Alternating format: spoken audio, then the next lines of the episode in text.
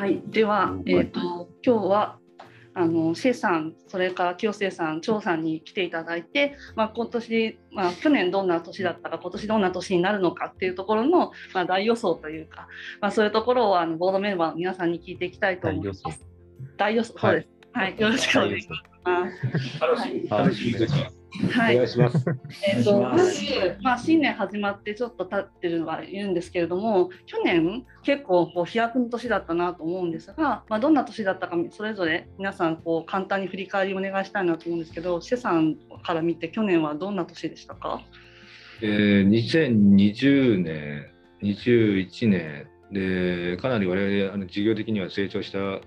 あの2年間でしたけども、2020年は初めて大手の会社さんと契約し始めて、あの去年もあのその延長線上ですごく伸びたっていうような印象、えー、であって、もともと我々やや携わっているそのデジタルヒューマンとかアバターのプラットフォームの事業に関しては、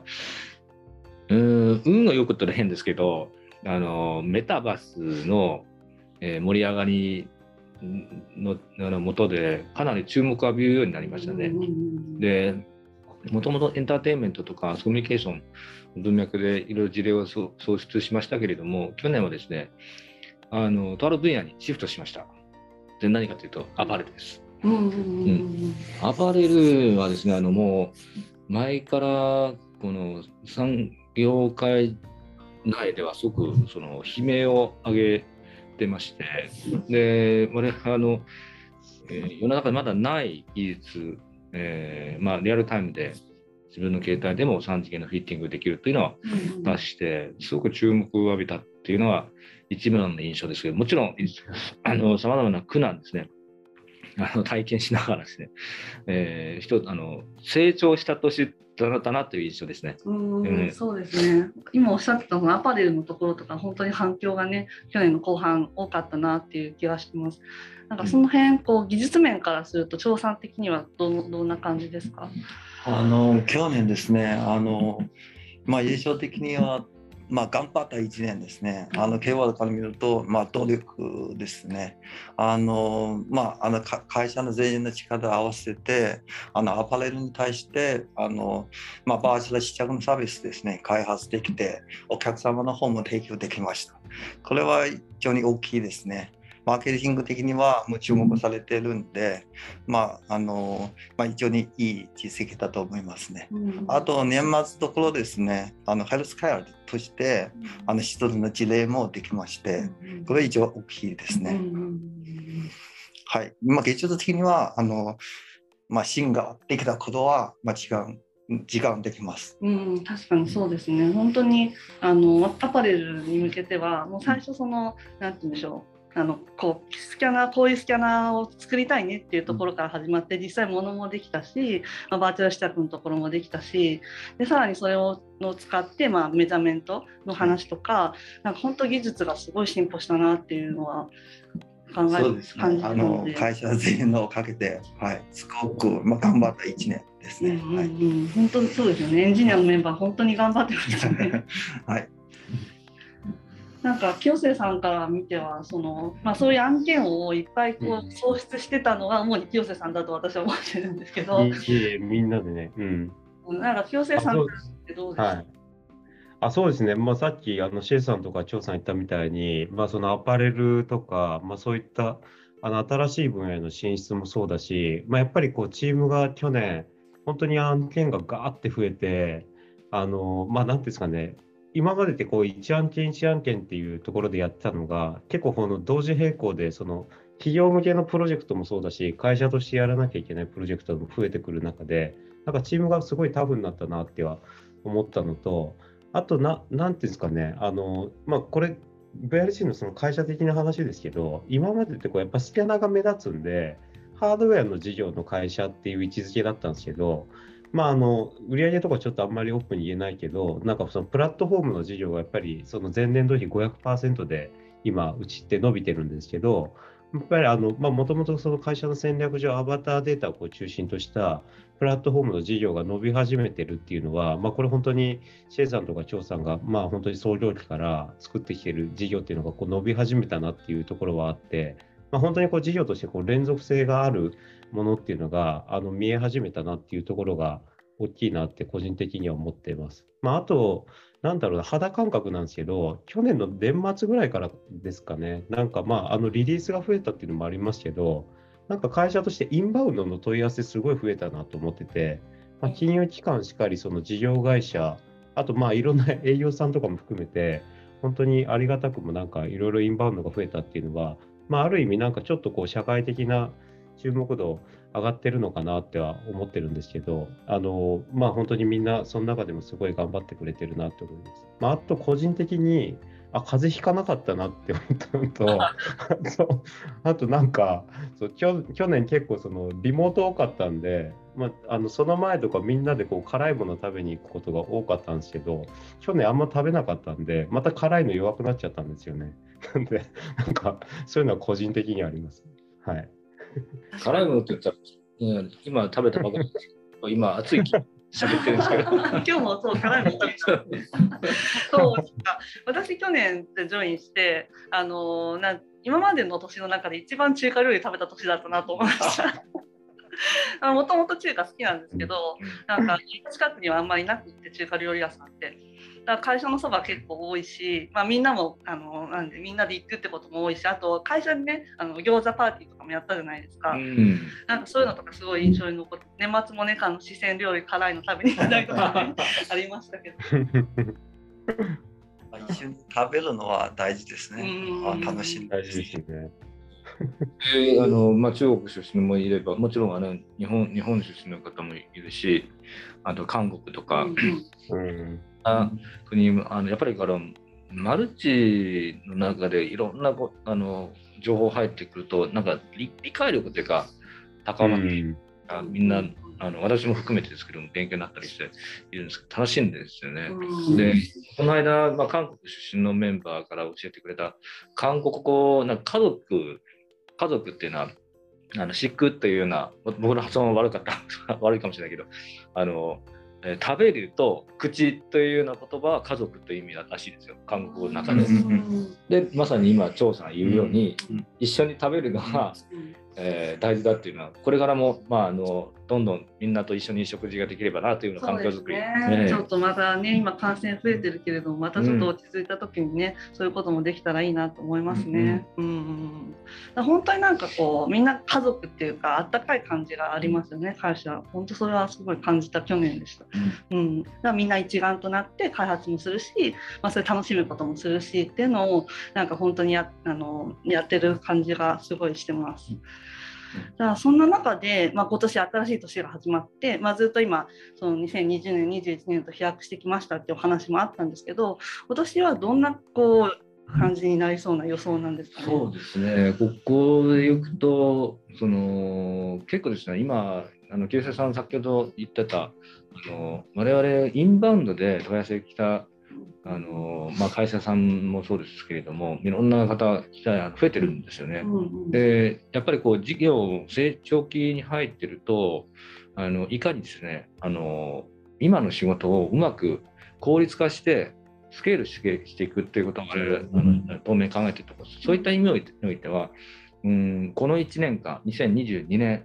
えーと、チーム作り大事にしていきたいと思います。うんうん、もちろんあの新しいあの既存のメンバーも強化もそうですけれども新しいメンバーですね極力あの我々オープンの形で受け入れるということを体制作り作っていきたいですし、うんうん、さっきの食事の話しゃべあの笑いながらあの言いましたけども、うんうん、真剣な話で要はあのあの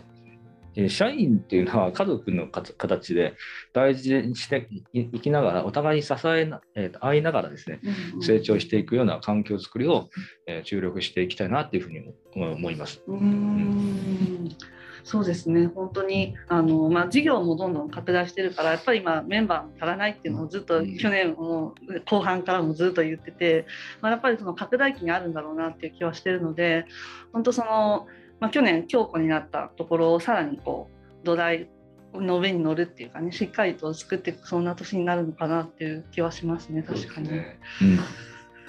なんかあの清瀬さんはどうですか？案件的には去年もいろいろ増えましたけど今年はそのメンバーの中の強化っていうのと、まあ、その、うん。外との連携みたいなところからするとどんな感じになりそうですか、あそうですね。なんか、シェさんと被るところありますけど、まあ、うちも基本的にビジネスモデルが B2B2C っていうモデルの中で、例えば、あの、さっき言ってた、まあ、一番こう今注力しているところでいくと、そのアパレルとかヘルスケア、まあ、最近のトレンドワードでいくと、そのメタバースっていう分野ありますけど、そういう業界軸もあれば、あの企業軸もありますし、で僕らってその研究開発も自分たちでやってるんで、社内のプロジェクトっていうのもある中で、やっぱりそのパラレルにいろいろプロジェクトが同時並行で動くっていうのが今現状だと思うんですね。で、特にインバウンドとかもかなり増えてきて、あの企業さんからのあのお問い合わせも新規の話もあれば、あのすでにお付き合いさせていただいているその、まあ、大きいクライアントさんから、まあ、いろんな各業種のクライアントさん含めてあの要点もかなり増えてきてる中でじゃあなんか全部もうやる同時並行でやるっていうのはまあ会社の体制としてもまだまだ追っつかないところもあるんでなんかうちがその将来的にこう連続性がある事業を作っていく中でどこにあの強化していかなきゃいけないかっていうところもかなり意識しながらやっていかなきゃいけないですし一方であの、まあ、VRC の良さでもあると思うんですけど自分たちの事業がうまくいくだけじゃなくて要は企業さんのその事業をどう成功させるかっていうところをあの僕ら意識してるっていうのはあのすごくいいところだなって思ってるんですけれどもあのなので、なんでしょう、その僕らの成功は、企業さんのそのサービスの成功をどういうふうに考えるかっていうところが今、すごく重要で、じゃあそのためには、どこにあの、まあ、パワーを選択と集中していかなきゃいけないかっていうところは、あのかなり意識していかなきゃいけないなと思いますし、まあ、本当去年に比べると、多分今年はもっとあのパワフルに動かなきゃいけないんだろうなって思ってるんで、まあ、さっきもシェさん言ってましたけど、本当にチームというか、本当にこうみんな家族として、まあなんかこう一緒にあの単単純にこう仕事のスキルセットだけじゃなくてこうメンタリティとかフィジカル面もどうやって強化していくかっていうのもみんなでこう情報をシェアしながらあのまあいろんな国のメンバーいるんでいろんなアプローチいろいろあるっていうのはこの会社の良さかなと思いますけどあのそういう面であのまあそういう情報の共有というかチームとしてどういうふうに共有していくかみたいなところはあのいろんな領域で共有できればいいなと思ってます。あとなんかそう個人的にもちょっとあのシェイさんの奥さんとかも結構いろいろ勉強されてますけど、ちょっとね、薬膳の勉強しようかなと思ってて、なんか、あの、腸内環境ってやっぱ大事だなと思って、なんか最近、あの、薬膳とかなんかいいなと思って、ちょっと本買って、あのまだ全然、あの、始めたばっかりなんですけど、ちょっとそういう勉強とかもしてるんですけど、まあそういう情報とかもね、みんなで共有できていくといいなと思ってます。はい。そうですね、すごい、清瀬さんもなんか勉強熱心というかね、なんか本当すごいなと思って。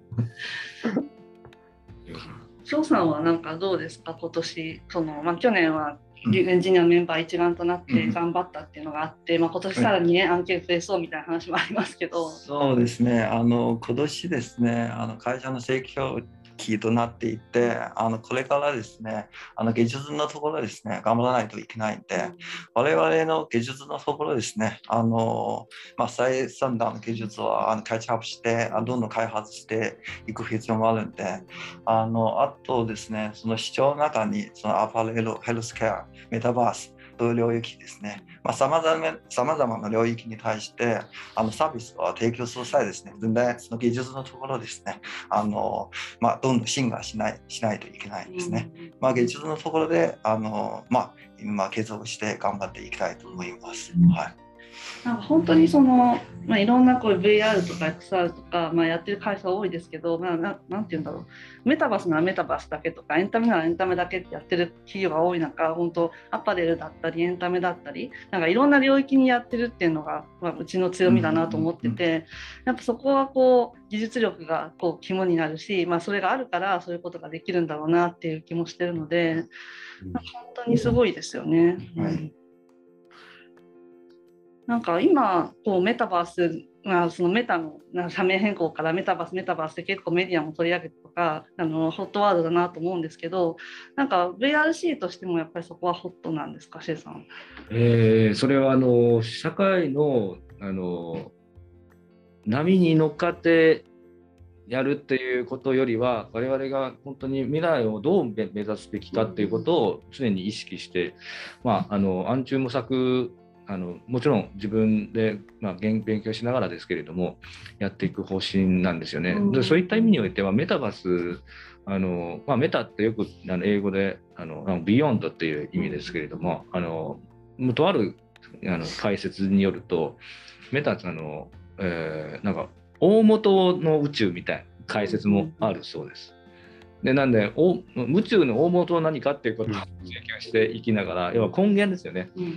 でそこは我々の VRC あのあの常に研究している領域ではあるんですけれどもそこそういった意味においてはメタっていうぜひやりたい分野ではあります。ただそのやっぱりあのポリシーがいろいろありましてですね、あの会社発展していくとともなってやれることが多くなっていくにつれあのまあ、方向性を見失っていくような可能性が出てくるわけですけれども、はいはい、それを何をやらないということをけけあの決めていくというのはあの重要かもしれないですね。うん、そうですね。もう取捨選択は確かにね、すね。すごい大事ですよね。はい、でこれ個人のあの、まあ、あの会社のメンバーもそうですけれどもあの、まあ、やるにしてどういう意味になるかということを必ずこうあのお互いにですねリマインドしながら、この、えー、目的ちゃんと把握してますか、っていうのをあの自問自問自答だからまあ多問多答になったんですけど、こういうのは押し問答でやったりしてるんで結構ですねこういうのは何でしょうあの自己啓発とか他者と一緒にこう啓発試合をしながら成長、はい、あのような環境になってるんですけど、まあ、今年もこの辺も強化していければなとさらにですね。はいそうですね。なんかどんどん忙しくなってくるとこれなんでやるんだっけとかなんかどれをこう優先でやるんだっけとかなんか分からなくなってきちゃうので、うん、やっぱそういうところはこうあの他のメンバーとかみんなとのその対話とか、まあ、その自分自身の中の優先順位とか、まあ、そういうのをこう見つけながらやっていくのは確かにすごい重要かなと思います。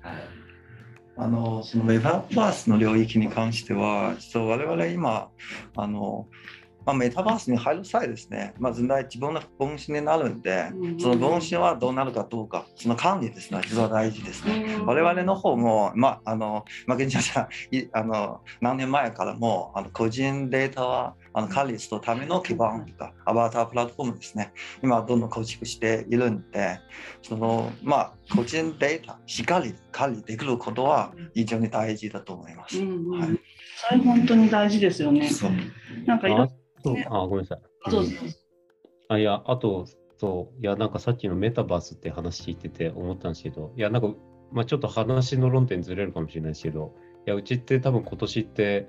あの、今の、あの、進捗具合でいくと、ビジネス的には結構こう盛り上がっていくあ一方で、まあ、これなんか先般、こう、シエさんとかも意識してるところかもしれないですけど、まあ、なんか VRC のこう、あの方針としてもなんかこうやっぱり人類にとってこう良いものっていうかあの、あんまりこうなんかなんていうんですかねそのビジネスだけこう追求していくとやっぱこうなんか人間社会とのそのバランスとかってやっぱりそのなんか崩れていくものっていうのも種類として使い方によってはあるとは思うんですけどまあある種なんか僕らっていうのはなんかその辺もこうみなバランス見ながらこうやっていくっていうのはあの会社としても大事ですし、まあ、その VRC としてもこう長くやっぱりこう事業をこう社会にちゃんちゃんと対していいものを作っていくっていう意味でもそういうことも考えながらやんなきゃいけないなって思ってますけれどもまあなんかその一つとしてさっきの張さんが言ってたそのプライバシーとかなんかそういうのもあるのかなっては思ってます。まあなんか僕もその辺漠然としてますけど、はい、意識としてそういうのは大事だなと思います。確かに本当にそうなんかこう社会に貢献していくそのあの私たちのミッションもそうですけど、まあ、そこがすごい強いじゃないですか。でなんかその中でやっぱり個人アバター、まあ、3D アバター本当にそのリアルな個人なんで、まあ、個人情報のところをしっかりしなきゃいけないっていう考え方は本当にずっとやられてるとこだしなんかそこ、まあ、あのいろんなこう空間が広がってくる中で、まあ、そのそこにどう入っていくか。でそこのその、まあ、個人個人情報っていうかそのプライバシーというか、まあ、そういう問題をどうするかっていうのはこうやっぱり話題になってくるとこなのでそこにこう引き続き取り組んでいくこと大事ですし、うん、まあ、ちゃんとそこを意識してますよっていうアピールは本当にしていきたいですよね。うん、そうですね。なんかそうですね。あとそうだな。今年あのままあまあ、コロナの状況でどうなっていくかわからないですけどまたこう、まあ、ウィズコロナになりつつもその、まあ、めあのバーチャル空間がま広がるって部分とまたリアルでのそのみんな集まりたいみたいな気持ちはずっとあるので、まあ、そういうリアルなイベントとかももちろんあのコロナの状況を見ながら、ま、開催されていくのかなと思いますし、なんかそういうところでこう、ね、また大きい何かができるといいですよね。こうなんて言えばいいんだろう。うんあのここむしろあの VRC の責任でもあるなっていうのは今コロナの中いかにこうコミュニケーションを促進させてあのこういうの我々あの、まあ、微力まだ微力なんですけども社会に対してサービスを提供していくことでこの促進していけるかということもあのぜひ貢献したい領域ではあるんですよね。まあ、医療分野もそうですけれど。はい、まだまだこう活用できそうなところって多いですよね。いやまたたくさん今後出てくると思いますよ。うん、うんなんかビズデブ系ではこの辺注力したいのとかもあるんですか？こう、まあ、年末ヘルスケアもちょっと始まったりとかもありましたけど。あ基本的には、まあ、僕らやっぱりまだそのアパレルとかヘルスケアに関しても、もともとやっぱりあのいた領域でもなくて、まだ学びがいっぱいあると思ってて、まあ、どちらかというとその、あの今、顕在化している僕らがあの解決しようとしているような領域でいくと、例えばその、まあ、今、タッチレスの文化がこう根付いている中で、店舗の顧客体験どう変えていくかとか、EC の返品率の課題とか、環境対策っていうところがなんかマーパレルでいうと見えてますけど、なんかもっとそのもっとミクロな課題っていうのがいろいろあると思うんですけど、そこに対して VRC が何できるかなみたいなところっていうのが、もっと顕在化していくっていうのは、あのまあ、今年なんかもっとこう勉強しなきゃいけないところかなって思ってますよね。うんなんか了解を広げていくっていうよりは、今の狙っている領域のあの課題解決をどういうふうにしていくかみたいなところの方が重要かなって思ってます。そうですね。こう始めたところをより深くしていくっていうか。うん、うんいろんな分野に対してサービスを提供していくことは我々のミッションではあるんですけどもともあの VRC という会社はあの社内用語ではユビキタスアバタープラットフォームという言い方をしてるんですけども、まあ、要はいろんな分野に対してあのアバターの基づくサービスを提供していくっていう発想であってですね、まあ、あるある意味こう社会インフラ的な会社であの成長していきたいっていうのは我々のあの、まあ、狙い狙いというかゴールなんですけれどもそういった意味においてさっきあの清瀬さんの言った一方あの各々の分野のの顕在化された課題もそうですけれどもあの流動的にもうちょっとあの事業レベルまで落とすとあのやっぱりあの細かいあの一個一個のディテールのその問題が出てくるんですが、それそれに対してどう我々があの、えー、何でも適用できるという変ですけれども、あの一般論では適用できるような座組、それ技術もそうですけど、座組を形成していくことはあの最も注力していきたい分野ですよね。うん、そうですね、うん、そういう座組は確かに大事ですね。うん、うん。なんかそう考えるとこう今年もいろいろとあの、まあ、深掘っていくところと、まあ、新しく始まっていくところと、なんかすごいこう楽しみな感じがしますね。うん、楽しみです。メンバーも増えそうだし、なんかその、うん、最初も大きくなりつつ、その事業も広がりつつ、まあ、深みも出てき、厚さっていうんですかね、うん、厚みも出てきてみたいな、なんかこう、本当楽しみな年になりそう。ですね。はい。で、まあ、今のメンバーは倍以上ぐらいは増やしていかないとあの仕事を、まあ、こなせないぐらいの勢いで成長していくんで、あのとある意味であの結構ですね我々の、えー、カルチャーフィットのあの、えー、方であればぜひあの応募してみて、えー、どうかないつも私の方声かけさせてもらってるんですけれども。うんなんかどこどんなメンバーに来てほしいとかそういうのはあるんですか？いやまずですねあの成長意欲とにかく高い。自らどんどんどんどんやっていく、うん、そしてあのミッキーのことに対して恐れずにチャレンジしていく、うん、というような方ですとぜひあの会ってみたいな会ってみるっていうのはいかがだというのは思いますね。うん、うん、確かにそれは大事ですね。はいなんか本当最先端のことをずっとこう、こうなんていうの探求しし続けていくから、やっぱそこに対するそういうなん好奇心っていうんですかねなんかそういうもの本当大事ですよね。そうですね。あの、まあ、さっきは恐れずっていう話をしたんですけど、後で清瀬さんも補足ねしたいと思うんですけど、あの、我々やってることは、まあ、最先端となん楽しそうに語ってはいるんですけど、それ大変なんですよ。やっぱりその世界初という割に、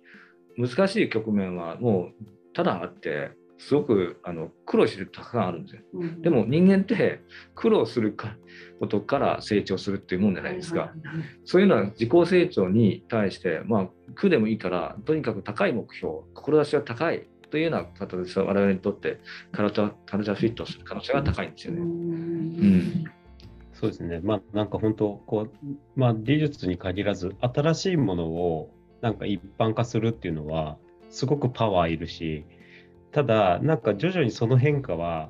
ななんだろうな、あの、なんかよく例えば あの登壇とかしてる人でもなんか適当なこと言っててもなんか100回ぐらい言い続けるとそうかなって思ってくるのと同じで ただそのみんなが受け入れてくれない情報っていうのをずっと100回言い続けるっていうのはそれなりにパワーがあるんですけど、やっぱなんかそこの、まあ、僕ら別にそういう怪しい商売やってる わけじゃないんですけど、その、なんていうんですか、その、そういうやっぱり新しい技術とか、まあ、新しいものをこう一般化していくっていうのは、まあ、それなりにやっぱりパワーもありますけど、やっぱどんどん、まあ、本当に、あの、僕らも一緒にこう、みんなでやってる中で、この2、3年とかで劇的にやっぱり毎年毎年こう、変わってきてるっていうのは目に見えてるんで、まあ、それがこう、やっぱり1年振り返った時に、変わったなっていうのは、なんかすごくやりがいにもなるし、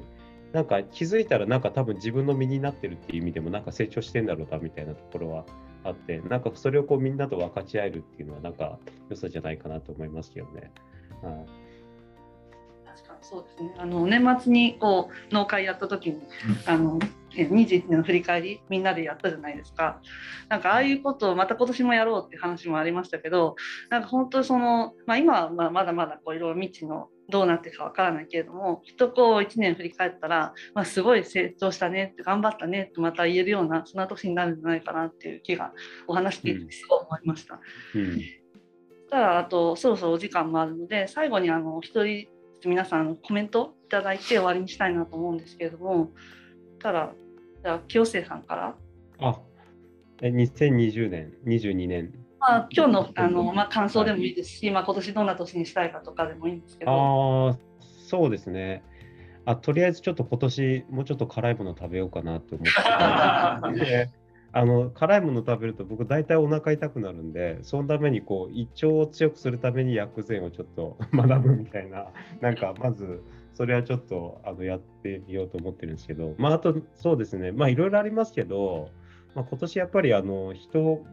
まあ、僕らとしてもこうチームを大きくしていくっていうところがまず前提としてあるんで、まあ、なんかあの会社としてこうもうちょっと規模を大きくしていく上でも、まあ、僕らそのボードメンバーとしても頑張るんですけど、まあ、単純にあのいろんな人とのこと出会いというか内部に入ってくるチームメンバーもそうですし、まあ普段お取引している企業さんとのこう接点もそうだし、あのまあ、パートナーとして入ってくる方とかも多分いらっしゃると思うんで、まあ、そういった方々のその人との出会いっていうのも大事にしたいですし、まあ、一緒にこう共にこうなんかチームとして、まあ、家族としてこう成長していくみたいなところへのこう楽しみっていう方があの今年に関しては多いかなと思ってるんで、はいまあ、あのなんか興味ある人いたら来てくださいっていう感じのところであるんですけど、はい、あの出会いをすごく大事にしたいなと思ってます。はい、ありがとうございます。張さんいかがですか？あの今年ですよねあの、まあ、会社の成長それから体制の拡大ですね、まあ、大きな目標もありますしあの今年ですね多分チャレンジの、まあ、年になると思いますね。あのまあ、技術の方のあのどんどんあの開発していく必要もありますしあとビジネスですねどんどん拡大する必要もあります。あと、まあ、既存の社員のところですね、まあ、地方の成長もあの、まあ、成長しないといけない時期もあります。まあ、いろんな面から見ると、今年ですね、いろいろなチャレンジはあると思います。はい。はい、ありがとうございます。じゃあ、最後にさん。はい、あの2021年は、えー、十二支でいうと牛年なんですよね。で去年はうち結構あの、まあ、コロナ禍の中ですねやっぱり装置をやっている分で追い風よりはそのもうあるんですけども逆風風もあるんですよね。それを乗り越えて着実にもう努力し続けてきたっていうのも去年のあの感覚ではありますけれどもそれはあのすごくあの誇らしい実績は皆さんのおかげさまであの取れたっていうのは一個あって今年はですね急成長期入ります。でということは今年は虎の年なんですね。はいはい、虎のようにアグレッシブに頑張っていくっていうのは私の考えです。はい、はい、ありがとうございます。本当にもう今年はあの急拡大急成長の年にしていきたいなと思うので、またなんかこう年末あの年末とか、まあ、皆さんでこうどうだったねって振り返りの回とかもできたらいいなと思うのであのまずは今日本当にお時間いただいてありがとうございました。ありがとうございました。ありがとうございました。